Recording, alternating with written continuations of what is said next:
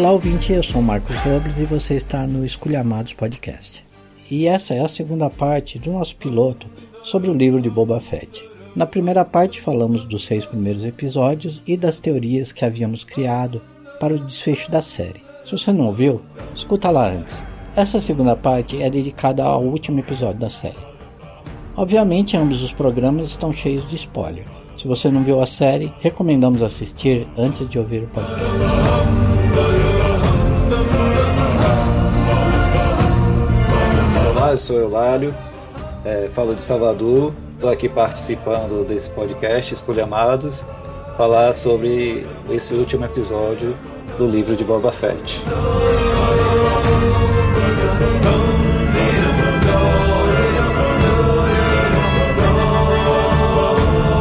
E aí pessoal, eu sou Josias, estou falando do Rio Grande do Sul e this is the way. Vamos seguir em frente que tá dando bom esse feriado.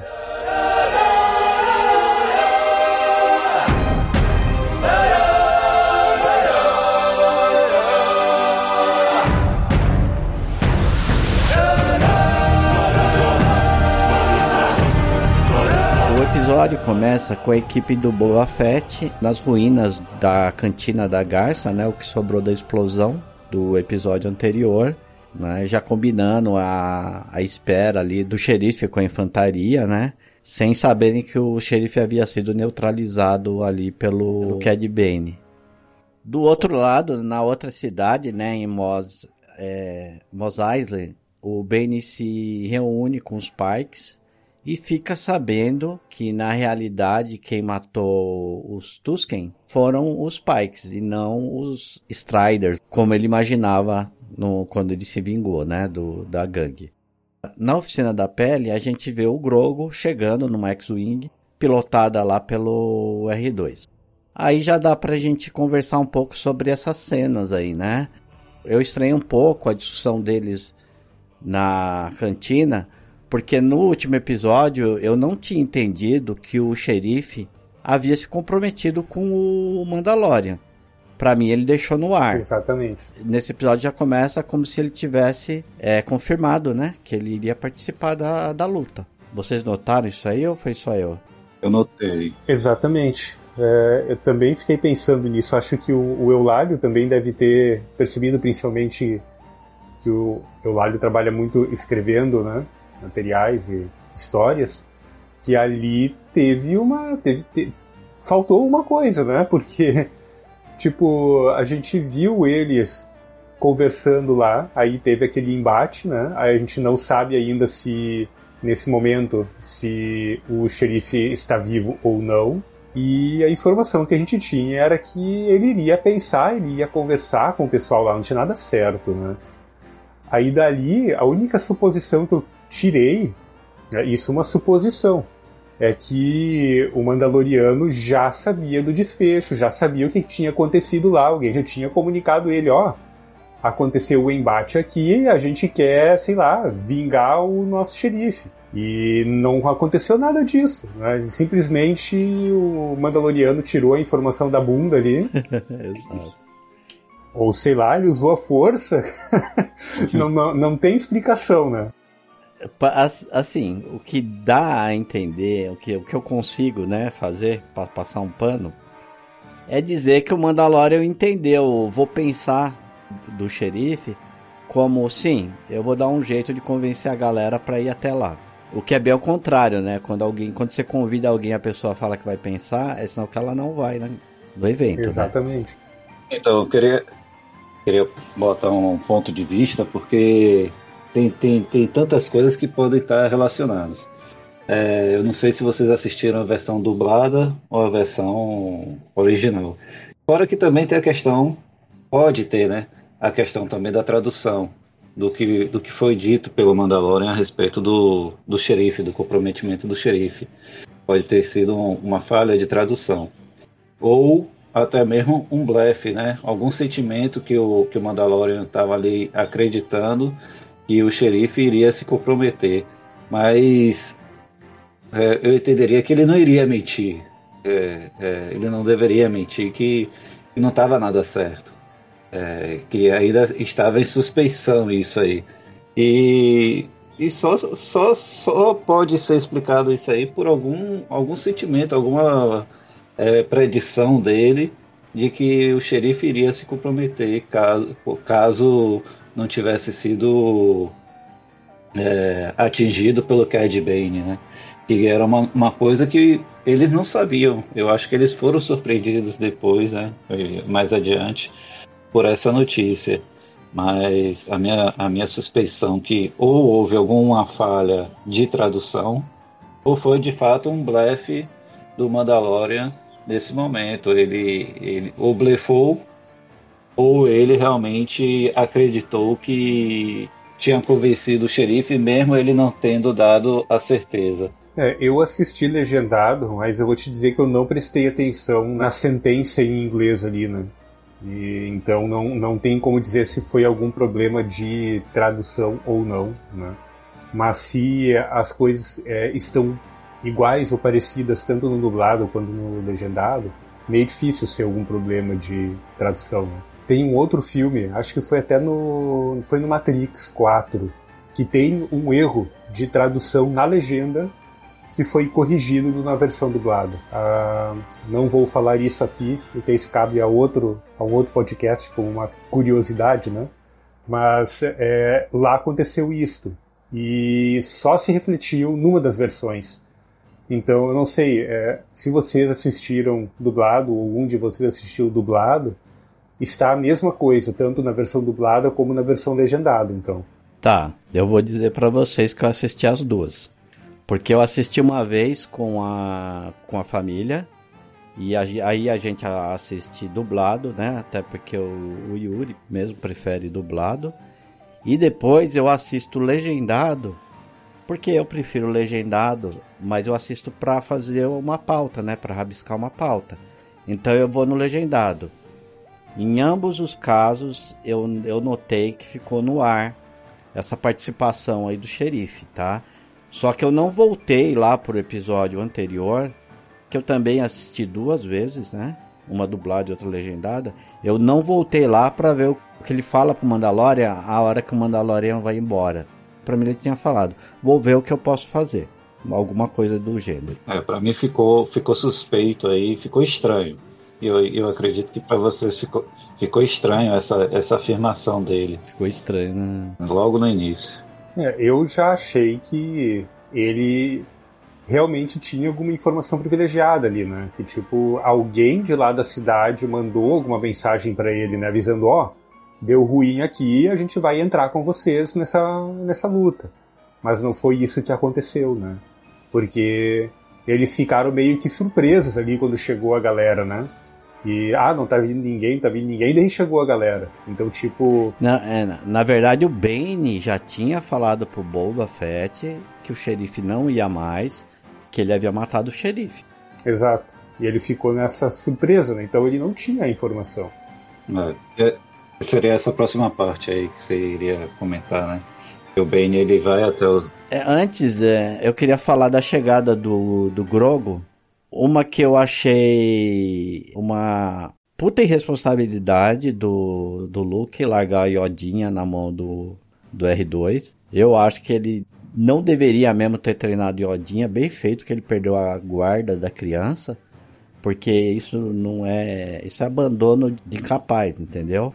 E quando ele chega lá na, na oficina, né? A, P, a PL ter que explicar que sabia que tinha sido o R2 que pilotou a nave, aquilo ali eu achei assim. Não sei, pro público, né? Tem que ver a, a faixa etária. For do, é, do público.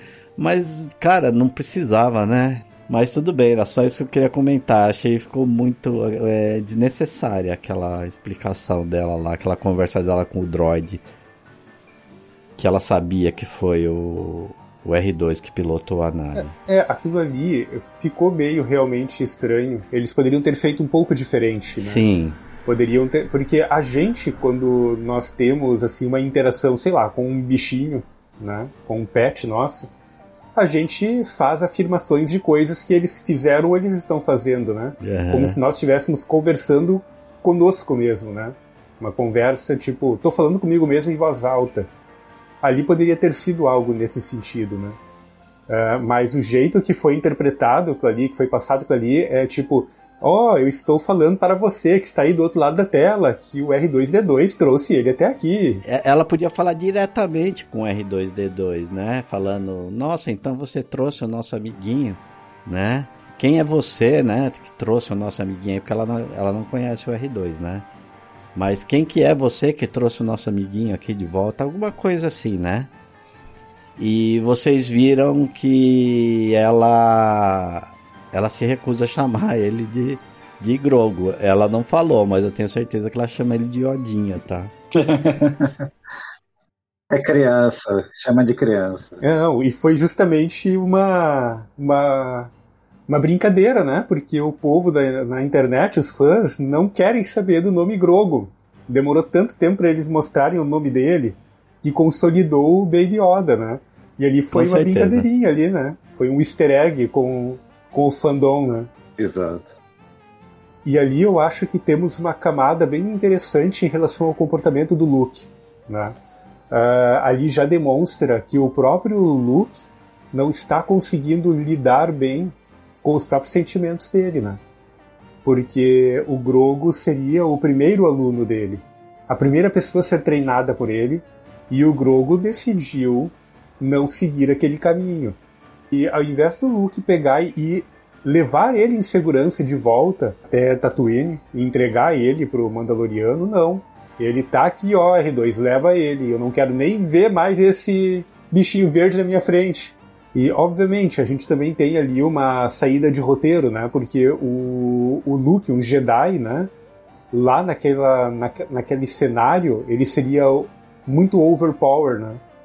para a solução. Ele ia resolver o problema com muita facilidade, do mesmo jeito que ele resolveu no final do Mandaloriano lá, do, da, da, segunda temporada do Mandaloriano, né? Então ali tem, tem esses dois pontos. Eles não colocaram o Luke lá porque o Luke ia resolver o problema com muita facilidade, né? E também tem essa possível camada de que o Luke já está com dificuldade de lidar com ele mesmo com o caminho Jedi. E isso pode se refletir depois, lá na frente, né, nos treinamentos dos primeiros uh, novos Jedi que ele vai treinar, né, e culminar em todos os problemas que a gente viu né, que aconteceram nos filmes novos, né, com essa nova Academia Jedi. Aí. É, tem tem dois, dois aspectos que eu queria comentar. Eu até entendi essa questão de, de ter abandonado, entre aspas, né, de ter é, permitido que Grogu voltasse sozinho a Tatooine, mas eu acredito que, tendo em vista que Luke ele tem uma percepção da força, né? E talvez até mesmo quando chega no Mandaloriano, ele vai resgatar o Grogu, é porque ele percebe que é uma situação em que pela, pela força, pela energia, o, o, aspecto energético, não sei, ele percebeu que Grogo precisava de ajuda, precisava da intervenção dele naquele momento. E ele confiou, querendo ou não, ele confiou ao R2 em uma X-Wing, né, que é uma, um caça de batalha, para Grogo retornar ao Mandalorian, né, ao seu, ao, a pessoa que ele tem uma forte, uma, uma forte ligação. E o que eu achei estranho, por exemplo, é que nessas, nessas naves de batalha, nesses caças de batalha, geralmente é um piloto e o seu robô droid, né? E ele assume uma posição de copiloto, de mecânico, de computador de bordo, porque como se uma X-Wing ela não poderia ser pilotada somente por um humano ou somente por um droid. E nesse caso, a X-Wing ela foi pilotada né, somente pelo droid para levar Grogu até Tatooine. Então, esse, esse, esse foi um aspecto, porque Grogu tecnicamente não teria essa capacidade de pilotar a máquina, né? Não, não, não, seria capaz. Esse, esse é, é um aspecto que eu queria comentar. E é algo novo, né? Eles apresentaram algo novo ali em relação a a, a própria X-Wing, né? Que a gente não viu isso acontecer em momento algum. Exato. É, eu não tenho problema nenhum, eu não tenho problema nenhum com o, o R2 pilotar a nave, entendeu? Isso aí para mim é o de menos. O R2, ele tem aquela chavinha mestra lá dele que abre lixeira, é, dá curto-circuito nos outros droids, entendeu? Então ele já tem aquele, né, aquele, aquela, aquele é, aquela USB dele lá. Coringa ali. é. Não, é perfeito. É perfeito, a gente aceita, aceita porque é uma máquina, mas quando a gente comentou no, nos seis episódios anteriores que tem aquela tosquice, né, que é meio tosco, de um trem ter que ser pilotado por um robozinho, às vezes a gente, eu pelo menos, eu, eu tive uma dificuldade de aceitar que um X-Wing ele poderia ser somente pilotado por um robô, mas eu acredito que, que foi confiado a ele é, essa, essa essa missão, vamos dizer assim, de entregar Grogu até o Mandalorian, ou até mesmo a percepção de que algo poderia não dar bem, porque quando se fala em força é uma, é, eu acho que se envolve tudo, não somente a força em si, e o lado negro da força, mas também todas as, as coisas que podem acontecer. Pode ter sido até uma estratégia de Luke, ó, vai lá porque o, o Mandalorian vai estar tá, tá em risco e, e, caso você não esteja lá, possa não, não, não ajudar, não conseguir resolver algo preditivo. Mas também, é, quando, mais lá para o final, a gente vê o, o, uma outra situação que até explica talvez essa questão da X-Wing, né? Porque a X-Wing é um piloto e um droid. Talvez não caberia é, ter o Luke, o Grogu e o R2, entendeu? O, lá no final a gente consegue perceber que na, na, na, nave do Mandalorian só cabe o Mandalorian e um, e, uma, e um droid, não é isso? E ele opta por não ter o droid e justifica uma dessas opções no final do, do, do episódio. E, e, uma coisa que é muito interessante, né? Que no cinema eles não dão ponto sem nó. Se tem alguma coisa que aparece no cenário, aquela coisa vai ser utilizada em algum momento. A gente vai ver isso mais mais para frente no decorrer do episódio, né? Tudo, isso. tudo que foi mostrado para nós no, no, na série teve algum motivo, né? Aquele espacinho do droid ali, quando apareceu a nave lá, o espacinho do droid, né? Eu até não comentei na, no podcast anterior, deveria ter comentado, né? Que eu, eu olhei para aquilo e pensei, tá, ele não gosta de droid, ele não vai botar um droid ali. Ali é um espaço ideal pro, pro Baby Yoda, né? Tá ali o um espacinho para ele. Isso depois se confirmou, né? Exato.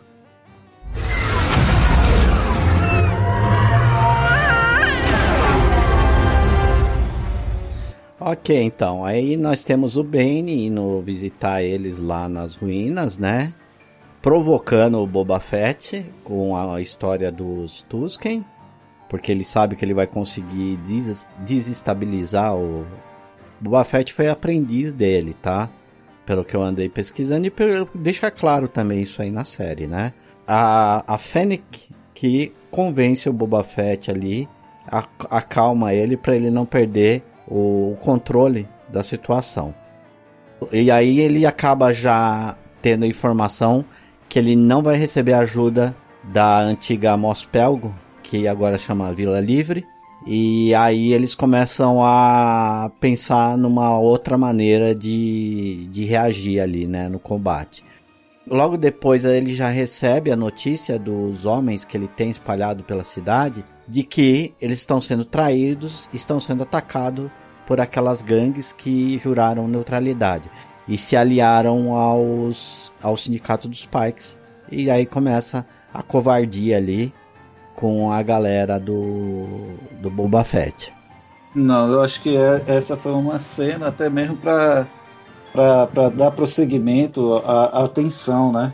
Porque havia uma, uma, uma expectativa de que os outros as outras gangues não fossem se envolver nessa guerra porque não iriam apoiá-lo, teriam essa neutralidade. Então já foi mostrando, ó, é, eles não vão ter essa neutralidade e o apoio que o Mandalorian tinha prometido já demonstrava que não iria acontecer por conta da morte do xerife.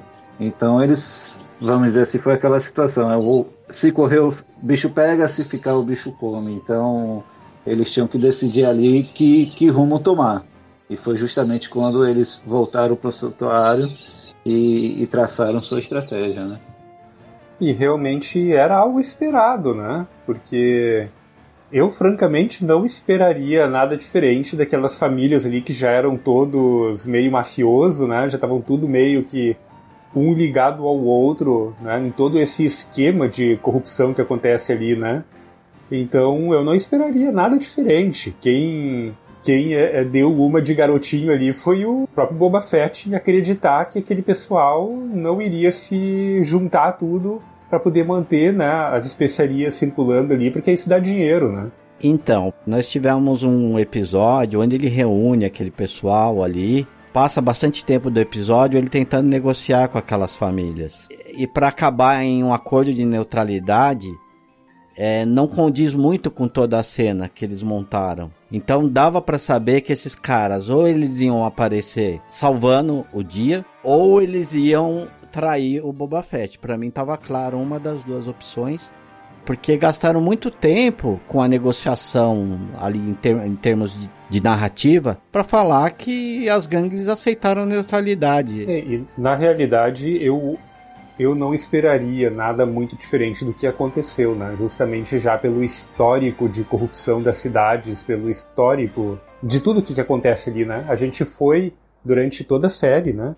Vendo pequenas corrupções, como o cara cobrando demais pela água, que é um item essencial para a sobrevivência, a exploração que a gente via na cidade. Não sei, não, não, não teria como ter sido diferente. E ainda pode ter né, uma possibilidade de que essa galera que estava lá negociando com o Boba Fett já tinham negociado antes com os, os Pikes, né? Já, isso já estava acertado e eles estavam tentando ali é, dar a entender uma coisa que não tinha, estavam já na saia justa, né? Por isso que a negociação foi tão complicada, né? Porque eles já estavam, talvez eles já estivessem acertados com o outro lado e eles estavam tentando não transparecer isso para sair vivo daquele ambiente, né? Até porque o, o, Boba Fett ali, ele não tinha ainda conquistado o espaço dele, ninguém acreditava nele, né? Por que, que aquelas famílias iriam simplesmente aceitar ficar neutros? É, isso tem um aspecto importante porque o líder da gangue, né, o daimyo anterior, ele reinava pela opressão e Boba Fett não queria seguir essa mesma filosofia. Se você vai pela opressão, você consegue não é ganhar o respeito, mas ganhar o me pelo medo ele quis ganhar pelo respeito. E a partir do momento que, em tese, ele não era tão conhecido assim, vamos dizer que ele não tinha plenamente o respeito das outras gangues de que ele iria conseguir alcançar aquele objetivo, né? Então acabou ocorrendo essa traição, essa, essa falta de, de ele imperar pelo medo e não, não ter conquistado o, o respeito a tempo para que é, essas gangues se mantivessem neutras. Ouvindo agora essa parte, eu cogitei essa, essa especulação que, querendo ou não, o, e o final traz isso, né? Sim. Voltando um pouco até, quando o Bane está reunido com os Pikes lá no, na sede, você vê que os Pikes estão conversando com o prefeito alguma outra coisa. Eles interrompem o assunto quando o Bane chega. Então dá bem na cara que eles não querem que o Bane saiba o que eles estão falando. E eles dizem nessa conversa algo assim que é, eu prometi para eles uma coisa assim, entendeu? Não, mas nós prometemos para eles. Não, mas nós temos que falar, é, nós temos que responder. E eu não sei se isso aí tem a ver com os droids, mas eu acho aí que os Pikes tiveram uma ajuda de alguma célula neo-imperial, né? Pode ser. E isto isso talvez vá ser explorado numa próxima temporada e culminar no, naquilo que a gente já debateu no, no episódio anterior do podcast, né? Desse ressurgimento do Império, né?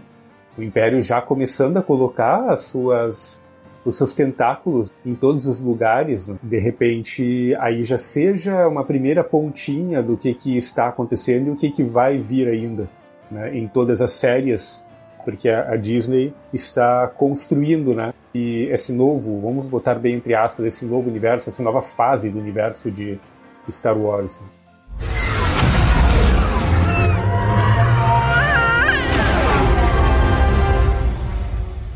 Nós temos a Fennec traçando ali um plano de ação, indo buscar os cabeças dos Pikes em Mos Eisley.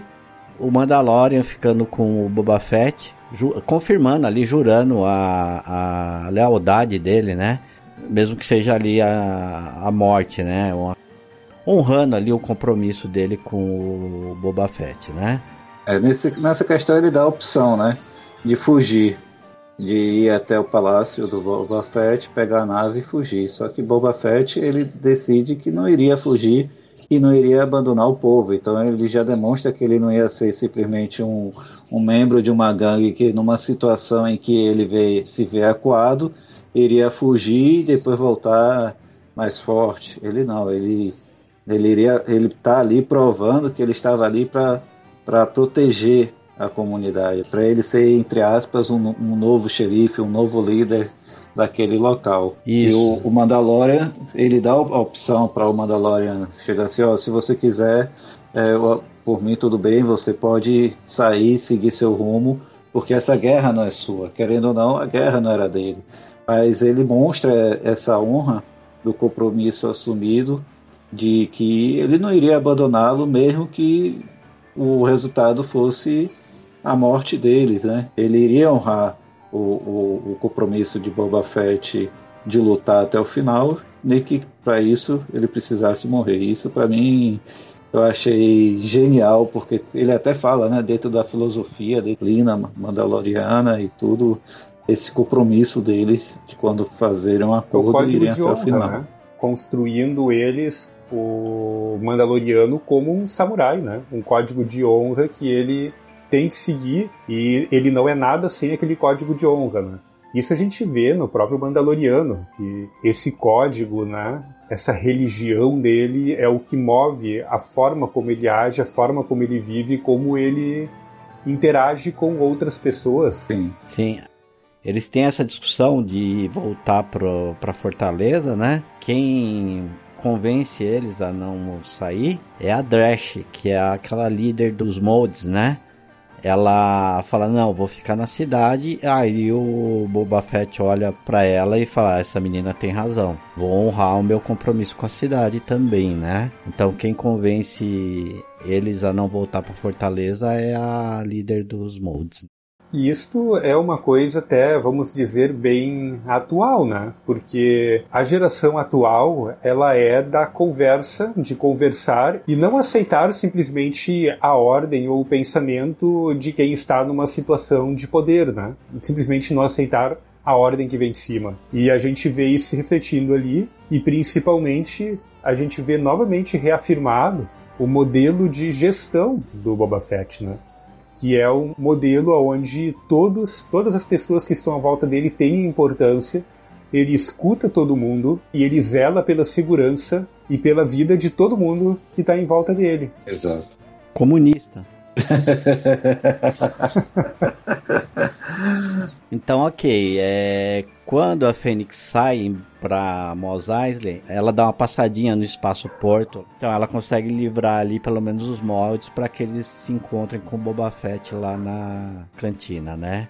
Os dois mandam o, o assessor do prefeito lá como boi de piranha, né? E eu acho muito over daquele personagem, assim, ele tá beirando o Jar Jar Binks já, ficou muito ruim. Eu sei que ele é um alívio cômico, mas ele ficou muito patético, não o personagem ficou patético, ele ficou patético dentro da história, sabe? Muito clichê, assim, né? O, o comportamento mesmo do daquele covarde, né? Intelectual, assim, ficou muito clichê ali. Não gostei daquele personagem mesmo. Me incomodou bastante. Ele tá mais pra ser 3PO do que Jar Jar Binks, né? Porque ele ficou uma mistura da, das duas coisas. Queria muito que ele tomasse aquele tiro lá do, do Pike logo. Eu também não gostei desse cara, não. Ele... Eu acho que muita, muita gente desejou que ele tomasse um tiro, porque ele criou uma, um, um, ele tá, tá como é, ele tá salvando a própria pele, né? Ele foi capturado pelo Boba Fett para tentar localizar o prefeito. Então ele já não sabia onde é que o prefeito, o prefeito tinha saído da cidade, tinha fugido. Então ele ficou, permaneceu porque Boba Fett não iria matá-lo. E ele tentou usar os elementos da política dele, né, do que ele sabe de, de, de negociação, mas só que a questão é que Boba Fett não estava mais ali para negociar, né? A negociação dele era que os Pikes saíssem dali. Não havia outros termos a serem negociados. Esse assessor do prefeito, ele foi mesmo como um boi de piranha, né? Ele foi lá, já que você quer ir, toma aqui, vá. Vai lá para frente, pegar a atenção deles. É, o, esse cara, ele é o legítimo covarde que escorrega pro lado que ele acha que ele vai ter alguma vantagem, né? Neste caso de sair vivo. Então, eu acho que é, é por isso que ele causa essa, essa repulsa, né? Porque ele é um legítimo covarde. Foi isso, mandaram ele para ganhar tempo mesmo, né? O Boba Fett, por uma questão de honra, não ia fazer acordo nenhum, né? Não ia, não ia fazer rendição, não ia negociar rendição nenhuma, né? Só esse cara aí que ficou acreditando, né? Que ficou achando lá. E no fim colocaram ele numa puta saia justa, né? Porque o Boba Fett escreveu lá, é, insultando os Pikes, né? Colocou ele numa situação bem delicada ali. O cara foi burro também de não ter lido o negócio antes de ir lá, né? Convenhamos. Não, ele não foi burro, ele fez o que o roteirista mandou. exatamente, exatamente. Mas enfim, aí os dois sobem com jetpack, mete laser lá nos, nos pikes, né? Resistem bastante e começa a ficar difícil para eles, né? Do tanto de disparo que eles começam a receber a resistência deles vai reduzindo. A gente vê que apesar da armadura proteger o laser, ela não absorve totalmente, né? Que eles sentem alguma dor ali, algum. É, acabam se cansando ali de, de tomar tiro, né? É o impacto, né? A armadura não é a, roupa do Pantera Negra que absorve a energia, né? vão mudando um pouco de personagem. Ele recebe. E, e, e, o impacto provoca uma reação no corpo dele. Então eles acabam se cansando por conta disso, né? O, a armadura protege para que o tasers, as coisas não atinjam a pele, o corpo deles. Quer dizer, atinge o corpo, mas não, não fere.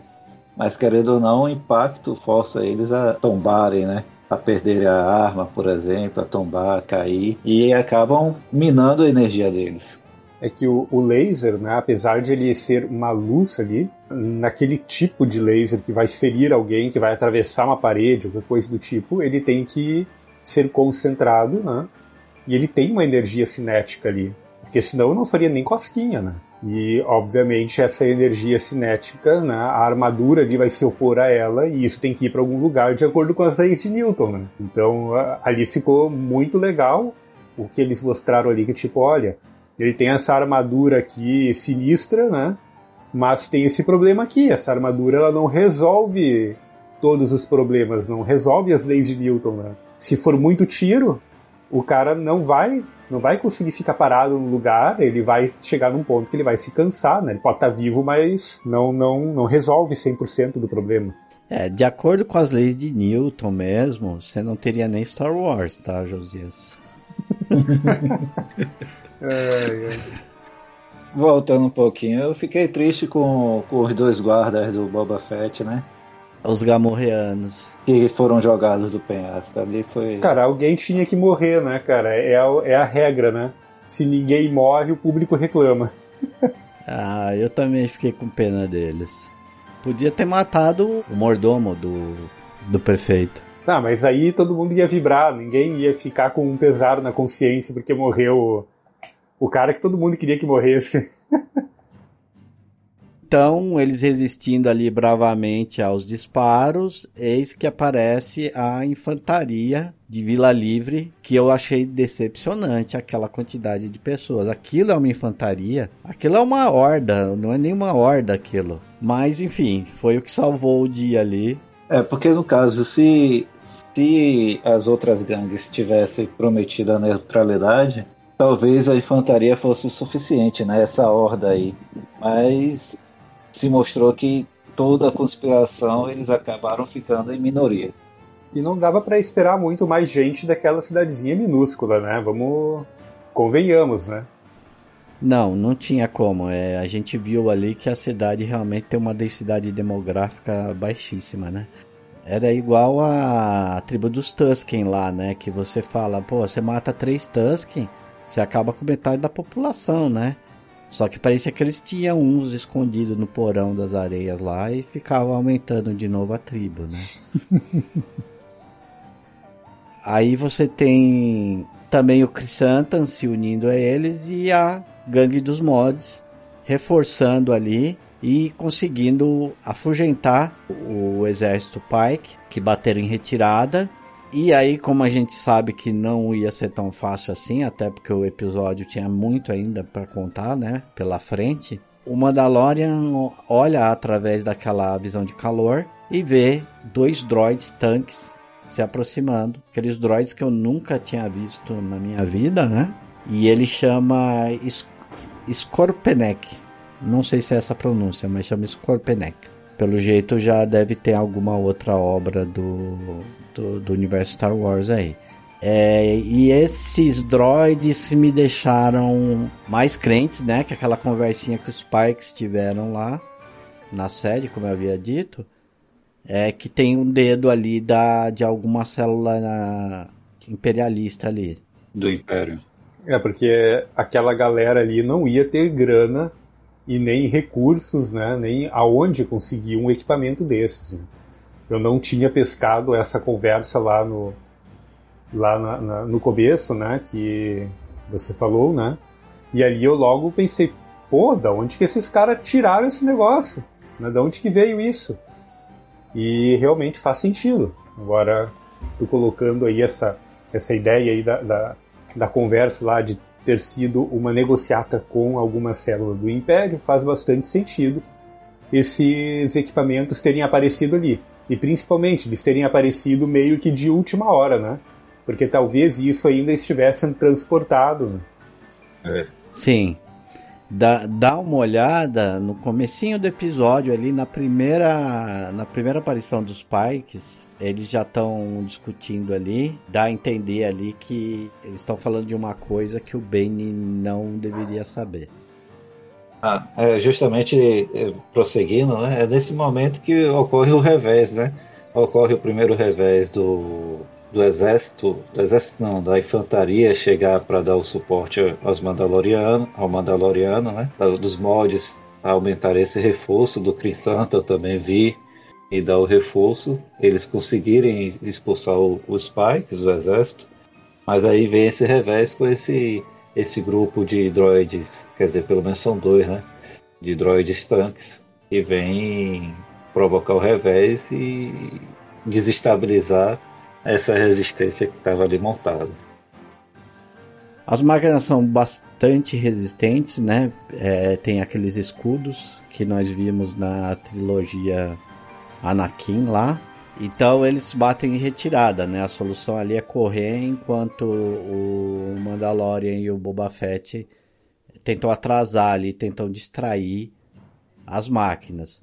Acaba ali uma separação em dois grupos né? O Mandalorian e o Boba Fett para um lado e o resto do, da equipe para o outro lado. Ali é importante também a gente mostrar mais uma vez, né? O quão, botar bem entre aspas, humano se tornou o Boba Fett, que o Chrysanthemum, ele estava na linha de fogo dos droids, né? E ele teria sido morto se não tivesse sido o Mandaloriano e o Boba Fett darem um jeito de desviar a atenção dos droids, né? E, e o Boba Fett e tirar ele do chão lá e levar ele para trás do, da barricada, né? Porque ali ele quase se foi, né?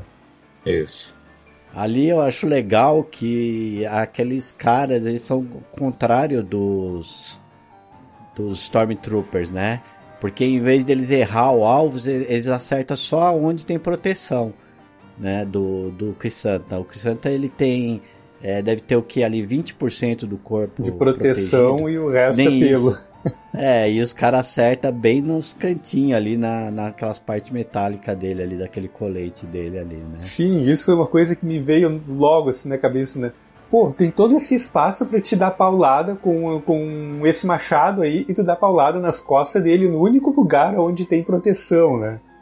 Mas isso aí tem um nome, viu? Chama-se Robert Rodrigues. Tem uma, tem uma curiosidade no Chris é... Santa, que eu tava lendo um pouco sobre ele, que ele também é um mod. Embora não apareça, ele também é um mod. Para ele ser um guerreiro, um, um para ele ser um campeão, né? Ele ter se tornado um campeão, ele é um mod. Aquela, aquela uma luva que ele usa na mão, ali é um mod dele também para ganhar as batalhas, ganhar as lutas. Então eu não sei até que ponto os tiros acertaram a parte do mod ou não, né? Eu, eu é, pode ser uma desculpa. Ah, tá. Eu é. não sabia. É, pode ser. É, uma boa justificativa, né? Mas não entregaram não, isso na série, não. portanto é legítima a é, Para quem não viu ou não acompanhou, porque pelo que eu estava pesquisando, foi em, em HQs a história do Chris Santa. Então não, não, não, não ficou claro isso, né? Ele ter essa força excomunal a receber tiro e tudo e, e, e permanecer em pé ou até mesmo se recuperar, né? Que é, em um determinado momento parece que ele está com o tornozelo quebrado e depois uhum. ele está andando normal. Então ficou, ficou um pouco ou um furo ou uma falta de explicação de uma capacidade de regeneração dele, sabe-se lá.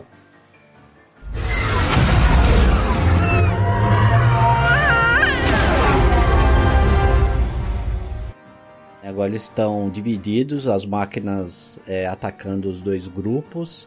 O Boba Fett fala pro Mandalorian segurar a onda ali e sai fora. Ali eu já vi o que ia chegar, porque apesar deles deixarem o bicho na geladeira lá, eu falei, mano, ele vai voltar, ele vai voltar com o Rancor. Tava na cara aquilo lá. Aí na fuga do Mandalorian, enquanto o Boba Fett se retira, o Din Djarin encontra a Pel com o Grogo, né? E aí tem aquele encontro emocionante no meio da. É, tem da até um abracinho, lá, né? correria, né? Tem um abraço entre eles ali. É, eles tomam um tirão lá daquele, daquele tanque que é ruim de mira também, né? E cai todo mundo tal. O Boba Fett aparece montado no Rancor, né? E ataca, consegue atacar ali o tanque. O Mandalorian consegue penetrar o escudo dele usando a, o sabre negro e consegue cortar ali um, um dos canhões e desativar totalmente o escudo. O Rancor é atingido, é jogado longe ali. Enquanto o Rancor não se recupera, o tanque tenta atacar com os pés, né? É, matar o Mandalorian com os pés. E o Grogu vai lá e puxa um parafusinho da junta do tanque, derrubando ele e inutilizar completamente o, o tanque, né? Neutralizar completamente o tanque ali. É, tem, tem uma questão, um detalhe, né? Desse tanque que ele tem uma. A, as, as patas dele são garras, né? São lanças. E aí no momento que ele tenta atingir o Mandalorian com a própria pata, com a própria lança, essa lança ela resvala na, na armadura e, e, acaba atingindo o solo, né? Em todos os momentos que ele tenta atingir, a lança resvala na, na armadura de Beskla e vai para o lado, e atinge o solo. É o detalhe da, da capacidade da armadura do, do Mandalorian. Sim. Aí o Boba pega o Rancor, vai até o outro grupo, que está a ponto de ser encurralado, e consegue desativar o escudo e lutar diretamente contra a máquina ali sozinha, né? Ali eu não entendi o que que a líder lá dos mods queria fazer subindo no outro prédio lá do outro lado porque ela não teria nada o que fazer com aquele robozão. Ela queria só chamar a atenção dele para a galera fugir. Qual era a ideia dela ali? Vocês entenderam? Ela foi abater, ela abateu os spikes, né? Ela estava ali junto com a parceira abatendo os spikes, reduzindo a, a, a, o poder de, de ataque deles, né? Só restaria somente o tanque e eles não, ainda não tinham condições de, de lidar com, com, esse tanque, até surgir o Boba Fett com o Rancor. Também vi dessa forma, Eulália. É, e o Boba Fett aparecer com o Rancor, né? é, alinha com o comentado lá no começo do episódio de hoje, né? Que nada aparece na série sem ter um motivo, né? Então o Rancor apareceu alguns episódios antes e, obviamente, ele seria uma peça-chave né, em algum desfecho, em alguma coisa aí na, na série, e tá aí, né? Aparece ele para salvar o dia. É, faltou o Danny Trejo ali arremessando facas. Só isso. é, ele, ele só teve aquela participação especial e não, não retornou para o desfecho. Então o, o Boba Fett consegue desarmar o segundo tanque usando o Rancor. Quando os, os Pikes batem em retirada, a galera sai toda perseguindo eles e larga lá o Boba Fett sozinho sentado no, como diz meu filho, no Graug que ele arrumou ali, né? Graug é aqueles monstros gigantes lá do Senhor dos Anéis, tá? Pra quem não sabe. Nisso aparece o, o Bane de novo, né? Como uma carta na manga ali. E consegue assustar o Rancor com, com lança-chamas e derrubar o Boba Fett. Eles entram, duelam, lutam e o Boba Fett consegue se defender você vê ali o tempo todo o Bane impondo a supremacia dele em cima do Boba Fett, né? Como o Boba Fett já foi aprendiz dele, ele tá o tempo todo fazendo e é, provocando o Boba Fett e ele sabe os movimentos do Boba Fett porque ele foi um dos mestres do, do Boba Fett. Só que o Boba Fett usa uma habilidade que ele não treinou que não foi ele que havia treinado uma habilidade mais recente, que ele havia aprendido com os Tusken. Aí foi o calcanhar de Aquiles do, do Bane, né? E foi bastante simbólica aquela morte com o cajado, né? Eu gostei demais dessa cena aí. Também gostei. Até porque foi algo, vamos botar assim, um pouco inesperado, né? Porque a gente não estava prestando atenção que ele estava com aquele cajado nas costas. Né? E sempre esteve, talvez, né? E realmente, exatamente. Se tu for porque logo ali, quando ele puxou aquele cajado e, e aconteceu tudo aquilo, eu fiquei tipo, tá, e aí? Aí depois, não, aquele troço sempre teve com ele. Sim. Sempre teve com ele ali, só que a gente simplesmente é, tira o foco, né? E aí, novamente, né, é um item que está no cenário que tu não, que tu para de prestar atenção em algum momento e ele vai ser utilizado ali na frente. Sim, foi um contra foi poética aquela é, reação. Tem, tem, tem a simbologia, né? Porque quando o Bane atacou o xerife, ele falou assim: ó, você não deveria ter tirado a armadura. E quando o Bane encara o Boba Fett, o Boba Fett tá com a armadura. Se o Bane não fosse superior no tiro em relação ao Boba Fett, é, ele teria morrido. Então ele, porque o Boba Fett estava com a armadura. E quando o Boba Fett cai, ele faz questão de que de tirar o capacete, né? De, de, de expor o Boba Fett a, a, uma fragilidade, a uma vulnerabilidade sua. Então é, tem todo um, um, simbolismo aí de tirar a, o capacete, porque é aquele momento que se Boba Fett não tivesse uma carta na manga, não tivesse a, toda a redenção dele lá no, com os Tusken, ele não, não teria como reagir a esse momento. Sim, porque o Bane conhecia todos os movimentos dele. Só que aquele era um movimento novo que ele tinha aprendido bem depois, né? Recentemente, digamos assim, né?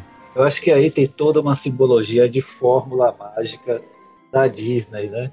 Eles resgatam é, elementos, por exemplo, quando teve em Guerra Civil com a luta do Capitão América com o Homem de Ferro, demonstrava que o Capitão América era um, extremamente habilidoso em lutas.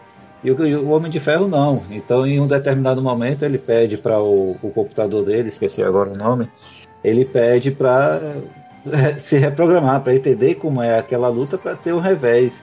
Então é justamente essa, essa parte, né? Também que traz, né? O Bane ele conhecia toda a luta, toda a forma que o que o Boba Fett utilizava na, na luta dentro deles, né? Entre eles com, com, a, com as armas de, de, de, de laser. Mas ele não sabia a capacidade dele da luta que ele aprendeu com os Tuskens. Então é, é, meio que uma fórmula mágica aí que se repete. É, mas foi bem construído, né? Não foi uma coisa assim tirada do chapéu, né? Sim. É o que eu falei, chega a ser poética essa, essa reviravolta aí da luta dos dois. É, nisso o Rancor vai lá bancar o King Kong. Achei horrível essa cena. Podíamos ficar sem aquilo. Com certeza. e aí ele ataca o, o Jinjarin, joga ele longe lá, né? O Jinjarin consegue se defender. Engraçado que o fogo do Bane espantou, afugentou o, o, o Rancor, mas o fogo que o Mandalorian usou só deixou o Rancor mais puto ainda. Então, tudo indica aí que eles usam combustíveis diferentes, né? Provavelmente. E aí o nosso Yodinha fofo acalma, dá um golpe de fofice no Rancor e acalma ele ali e acaba dormindo ao lado do monstrengo. Achei muito boa essa cena, adorei. É difícil uma cena que tem o Yodinha não ficar boa, né? É, é, nessa luta também entre o Mandalorian e o Renko, mais uma vez mostra o poder da armadura né, de Bespla. E o Renko tenta morder a cabeça do Mandalorian e não consegue, né? Por duas ou três vezes ele vai lá e morde e nada acontece com a armadura. É, uhum. ele pensou que ia comer uma pipoca e era um piruá, né? Lembrando aqui dos detalhes aí, é, desses conflitos, tem uma hora que o mordomo do prefeito lá e a Pele dá um match, né, nos dois ali. Nossa. Uh, rolou o clima ali. É. Vem que a tia te protege. É, a gente podia ter ficado sem é, aquela. Vem que a tia te protege. Mano, para. Aquele cara devia ter morrido lá atrás mesmo, né? Mas aí colocaram ela como um alívio cômico ali também, né? Ela pelo menos é carismática, né? Sim, é, aquele sim. cara lá não, não dá. Mas é, é eles estão é, seguindo a cartilha Star Wars, né? Tem que ter um Jar Jar Binks. É, não tão ruim quanto, né? O Jar Jar Binks é insuperável ainda. Quem sabe nasce, nasce um Júnior aí, né? e aí a gente tem alguém ali agindo, matando é, via stealth, né? Matando a acabando com a vigilância ali e matando os líderes todos, inclusive mata o prefeito enforcado ali bem no melhor estilo Batman, né? E a gente obvi obviamente a gente deduz que é a Fênix. Então, uma coisa que nós não falamos da Fennec nesses dois episódios é que ela é muito foda. O personagem é foda, a atriz é foda é um dos personagens mais foda que tem na série, é a Fennec. Ela surpreendeu nesse, nesse final, porque eu imaginava que o, quem iria correr atrás dessa vingança era o próprio Boba. E não, ela, ela foi lá e, e cumpriu essa, essa tarefa, né? O papel dela no, no desfecho foi esse aí. É, ela manda muito bem. A atriz, se vocês não conhecem ela, ela fez a Chun-Li naquele Street Fighter do Raul Julia. E ela também trabalhou no, na série Agents of Shield. Agentes da Isso. Que eu não assisti, mas eu vi uns episódios. E essa mina manda muito bem, realmente. E ela tem quase a idade do, do Temuera, né? Ela tem 50 e todos anos ali. Acho que ela tem 58 anos, né? Tá uma garota ainda, né? Oriental não envelhece, né, cara? É, é oriental, oriental e, e afro, não envelhecem.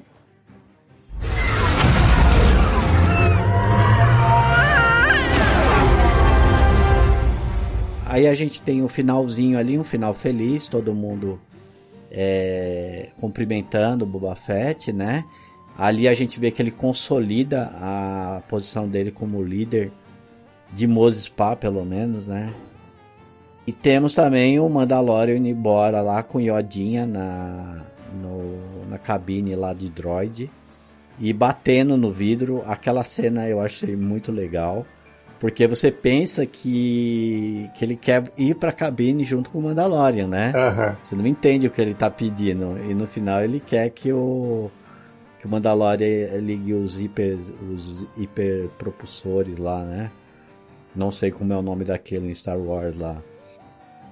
Nós temos lá o pós-créditos, que aparece o xerife, que a gente tinha dado como morto, né? Tudo indicava que ele havia morrido. Tem pós-crédito? Nem vi o pós-crédito, cara. Poxa, você passou, rapaz. Todo final de pós-crédito. Todo final de temporada tem o pós-crédito. Ah, cara, esse, esse, aplicativo da, da Disney, convenhamos, o Disney Plus, ele é uma porcaria. Porque tu não consegue avançar, né? Pelo controle ali passo a passo, que tem, por exemplo, no Netflix ou no HBO, né? Tu tem que colocar naquela setinha lá e ele vai ao infinito e além, daqui a pouquinho tu passa a cena e tu tem que voltar. É uma droga aquilo. Aí Você nos... usa pelo. por qual aplicativo? Do, da TV? Qual, qual é? Eu uso o aplicativo da TV. Da Smart TV mesmo. Eu uso o Xbox, então às vezes dá aquela, aquele desfecho de, de pular para um, um, outro episódio, uma outra temporada, algum outro filme. Mas aí eu vou lá e consigo acelerar pelo próprio Xbox. Então, como eu já sei que no final de toda a temporada tem alguma cena de pós-crédito, aí eu vou lá e consigo avançar até o ponto, volto um pouquinho e já, já pego essa, essa cena. É, eu nem me liguei que teria pós-crédito no último episódio. Eu cheguei a olhar o primeiro episódio se tinha alguma coisa, o segundo episódio se tinha, não tinha, deu. É, quer saber? Não deve ter aqui também. Eu caí fora. Mas eu vou, vou olhar depois. Tem, e uma das minhas teorias se confirmaram, né, Robles? Pode dar spoiler, então, né? Pode falar? Não, pode, pode falar, falar aí, sem problema. Então, nós temos o, a cena no tanque de Bactar, o xerife se recuperando e aquele médico que consertou a Fênix, né? preparando os instrumentos ali para fazer um biohacking no xerife. Ah, legal. Porque eles tinham dado a entender que o xerife tinha morrido, né? O, pessoal lá de Vila Livre, né?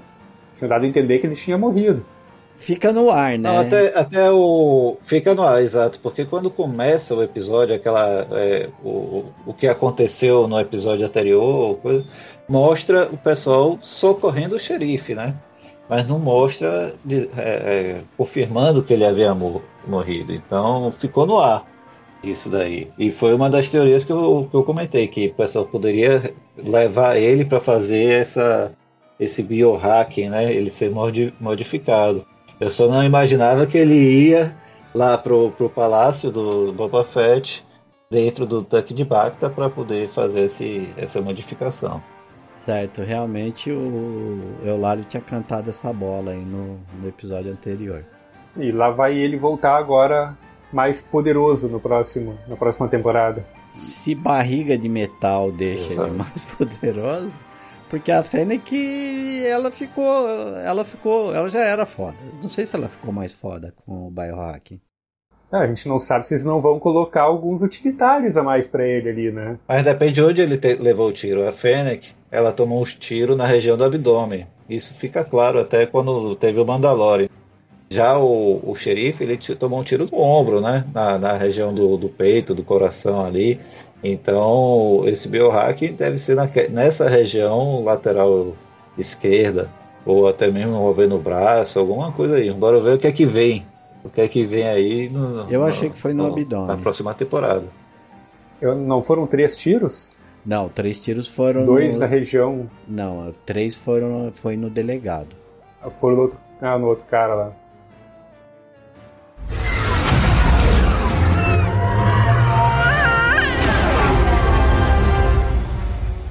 Eu lendo algumas, alguns comentários na internet falando que é, o Boba Fett, querendo ou não, foi um Mandaloriano 2.5, em resumo, né? Porque se não, não houvesse a participação do Mandaloriano, inclusive um episódio exclusivo para ele, é, a gente teria o Boba Fett encerrando basicamente no quinto episódio. Então houve um ganho aí de mais dois episódios por conta da participação do Mandaloriano. Essa é uma, uma questão que eu queria comentar. E isso mostra o tom dessas séries, né? Que elas vão ser. É, é, uma vai influenciar a outra, né? Totalmente interligadas. Mesmo né, a, a minha mãe também está assistindo, né? É uma velhinha fã de Star Wars e ela assistiu Mandaloriano antes de mim, inclusive ela não estava assistindo Boba Fett. Então eu falei para ela, olha, assiste Boba Fett, senão tu vai ficar boiando no retorno da terceira temporada do Mandaloriano. E realmente não tem como tu assistir a terceira temporada do Mandaloriano sem assistir Boba Fett. Então é praticamente como se uma série fosse a continuação da outra, né? Só tem outro nome. É, esse universo interligado aí que, que é a mesma fórmula mágica que a que está sendo repetido na Marvel. Então a gente vai ter que ficar acompanhando esses seriados aí, um interligado com o outro, até mesmo para saber o que tá, como é que tá a relação do personagem quando sair a temporada dele, né? Quando sair, por exemplo, a, a temporada de Ahsoka, né? Como é que vai ser lidado isso e a relação dela com, com esses personagens, inclusive com o Luke, né? Tem o Obi-Wan agora, né? É, o Obi-Wan, é isolado. Como é que a gente pode dizer? Eu acho que Obi-Wan, ele é, é, é, ele é, eu não sei como é que eles vão lidar, como é que eles vão lidar com Obi-Wan nessa questão, né? Porque Obi-Wan é anterior. Tem aquela série, aquela série Ender, eu acho que é, não lembro qual é o nome, até mandei, eu acho que um, é Endor, link lá. Endor. Isso, que ela se passa na mesma época ali da série Obi-Wan. Eu acho que eles vão fazer a ligação dessas duas. Porque Pode não tem ser. como tu, tu fazer ponte dessas séries que acontecem, sei lá, é, 10, 20, 25, 30 anos antes da, dessa, da, de Mandaloriano e companhia, né? Uhum. Sim. Então, a, apenas teorizando aqui, ó, a não ser que a ponte entre essas séries antigas, de, do passado, no caso, né? E Mandaloriano e companhia, seja a Soca. Porque ela é a única né, desse grupo aí que já existia né, lá no, nas Guerras Clônicas, né? Porque ela foi treinada pelo Anakin. O Grogu também, Então né? a gente nem sabe. é, o Grogu também, mas o Grogu não tem memória daquilo. Isso. Mas ela é a única que já existia, né? A gente nem sabe qual é a idade dela. É. Talvez a raça dela tenha uma, uma longevidade muito maior do que os humanos ali, né? Sim. E talvez ela possa ser a ligação do, do passado com o que seria o presente das séries aí, né? Que é no Mandaloriano e companhia. Bem lembrado. Bom, vai ser a. Rosário Dawson? Rosário Dawson. É, que é a Soca, né? É a mesma que a que está fazendo a Soca no Mandalorian e no Boba Fett. A atriz vai ser a mesma.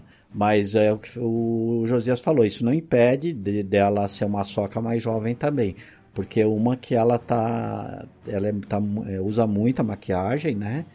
E outra que a gente não sabe qual que é a longevidade da raça dela, uhum. né? Bom, eu acho que a Disney achou a fórmula secreta aí para aprender o pessoal na streaming, né? Porque esse negócio de você ficar amarrando uma série na outra funciona muito bem com o modelo de negócio. E a gente a, a gente tinha muito isso aí, tem, deve ter até hoje em HQ, né? É, a Marvel, principalmente X-Men ali em HQ, tinha muita coisa que você via lá referência do gibi do Homem-Aranha, no gibi do, do, do Quarteto Fantástico, no gibi dos X-Men. E aí ficava aquela bagunça, né? Inclusive você tinha duas linhas editoriais do Homem-Aranha, né? E a DC também fazia isso. E a Disney tá, trouxe isso para a televisão agora, né? Uma, uma forma parecida. Sim. Eles marvelizaram Star Wars. Mas não que isso seja ruim, né? Porque é um universo muito grande para ser explorado e o próprio universo expandido já tinha mostrado isso, né? Porque os livros, né, principalmente os antigos aí, que agora viraram Legends, eles eram todos interligados. Então, a sementinha foi plantada com o herdeiro do Império e aí uma galera se empolgou com essa ideia de continuar a contar essas histórias e foi derivando cada vez mais histórias uma da outra ali, daí surgiu essa do Boba Fett ter, é, é, ter sobrevivido, e dali foi derivando esse monte de histórias que estão sendo reaproveitadas agora, né? E acho que tem, vai vir muita coisa legal pela frente ainda sendo contada dentro desse universo de Star Wars e esperemos que não coloquem a mão do determinado produtor aí que nos trouxe aquela trilogia desastrada nova, né? Então, sobre essa fórmula mágica da Disney, né? É, vocês assistiram o Arif da Marvel? Sim, eu vi. Não, eu não assisti. É uma, uma série animada. É, talvez seja um grande spoiler revelar isso, né? Mas eu, quando assisti o Arif, eu imaginei que cada episódio seria independente, até mesmo porque eram histórias separadas, de personagens separados que não estavam dentro do, do universo que a gente conheceu dentro do cinema. Né? Então, quando começou a, a progredir para os episódios finais, aí você começou a ter essa relação de cada episódio que estava ali lançado independentemente, que isso daí para mim foi até uma grande surpresa, eu não esperava isso. Que você tinha um episódio com o Doutor Estranho, com a possibilidade de não ser o Capitão América, mas um, a Agente Carter, né, a Capitã Carter e, e, e outros personagens, inclusive a questão dos zumbis, uma, uma série de zumbis que teve envolvendo super-heróis e um desfecho em que unia todos eles. Então a, a Disney, é, querendo ou não, ela está resgatando isso, pelo menos nesse Boba Fett, ela utilizou esses elementos, né, de pegar elementos de outras, de, de, cada episódio e trazer para os dois últimos finais. Então até mesmo incluir o, Mandalorian, incluir o, o Grogu aí porque ele dá, dá esse desfecho. Então é bem provável que nos próximos episódios aconteça isso, né? As próximas temporadas de trazer, é, a gente prestar, tem que prestar atenção, ter e fazer essas especulações, né? Como eu falei do xerife, né? Eu acredito que o xerife vai, vai ser modificado. Então surgiu essa possibilidade aí na, nas cenas pós-créditos. Então a gente ter, ter mais atenção em cada episódio porque ele vai ter uma importância um significado lá no final. Essa, eu estou notando que essa é a fórmula mágica da Disney para amarrar seu, suas temporadas e deixar a gente até mesmo surpreso e dizer, pô, que bacana, que legal, valeu a pena cada episódio que a gente assistiu. E diferente de outro, outros seriados que às vezes a gente chega assim, pô, se você não assistir aquele episódio, não perdeu nada. Aqui não. Se você, se você não assistir um episódio, você vai perder muita coisa. É, é, tem, essa, tem essa mensagem aí. Uhum. É, a Netflix tentou fazer isso com a própria Marvel quando ela fez o Demolidor, Luke Cage, a Jessica Jones. E só que eles não fizeram tão bem feito, né? E a Marvel já vinha fazendo isso, né? Já no, no universo cinematográfico, que inclusive foi pro para séries, né? Porque a gente Carter e agentes, agentes da Shield, né? Tinha ligação com o universo cinematográfico já, né? E essa série o Arif, tudo indica que ela vai ser expandida, inclusive, para o universo cinematográfico, viu, Velado? Sim, sim, sim. Com certeza. O desfecho, ou um dos episódios do Arif, vai ter uma. Eu pressuponho que vai ter uma grande ligação uhum. com esse Doutor Estranho no, no multiverso da loucura, né? Vai ter uma forte ligação. O Doutor Estranho que aparece no New Arif, acredito que ele vai aparecer nesse, nesse filme Doutor Estranho. E eles estão completamente interligados. Não só o Arif, como o Gavião Arqueiro, como o Falcão, e WandaVision, todos eles estão interligados e, e tem curiosidades até, né? Se você, pelo menos as especulações no, no, nas redes, é que se você assistir o seriado de WandaVision, Loki, que o Homem-Aranha e tem um, não sei se tem um terceiro, que quando você chega próximo dos 2 minutos e 27 segundos daquela, daquele episódio de, dos seriados e do filme, é, eles acontecem ao mesmo tempo a quebra do multiverso, né? Eu até acho assim surpreendente essa preocupação. Até no, no, nos segundos, nos minutos do, do, da cronologia do filme, do episódio, ter essa relação. Então, eu acho que há muito que, o que se especular com Star Wars, porque ele vai ser um universo expandido da Marvel, só que Star Wars.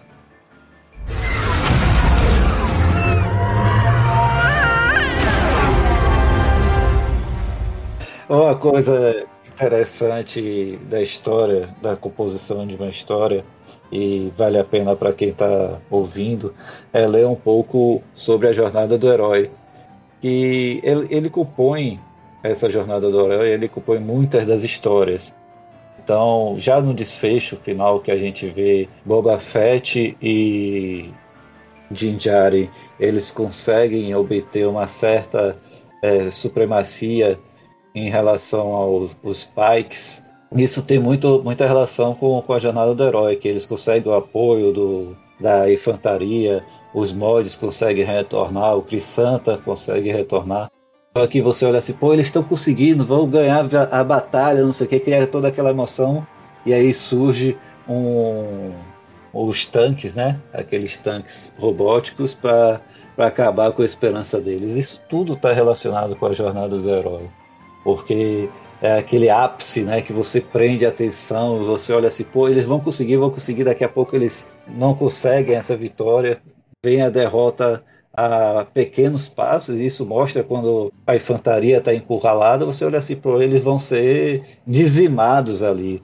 E aí a jornada do herói surge quando o Boba Fett aparece com o Rancor para salvá-los. Isso daí é, é clássico. Então é uma fórmula, já é batida, é, é conhecidíssima, e quando você consegue identificar isso, você vê claramente que e foi utilizada essa, essa metodologia aí.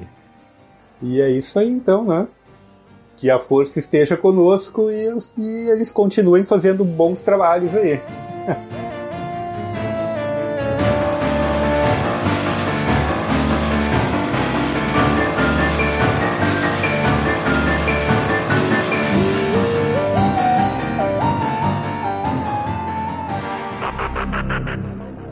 A edição desse podcast é de Marcos Robles. Muitíssimo obrigado.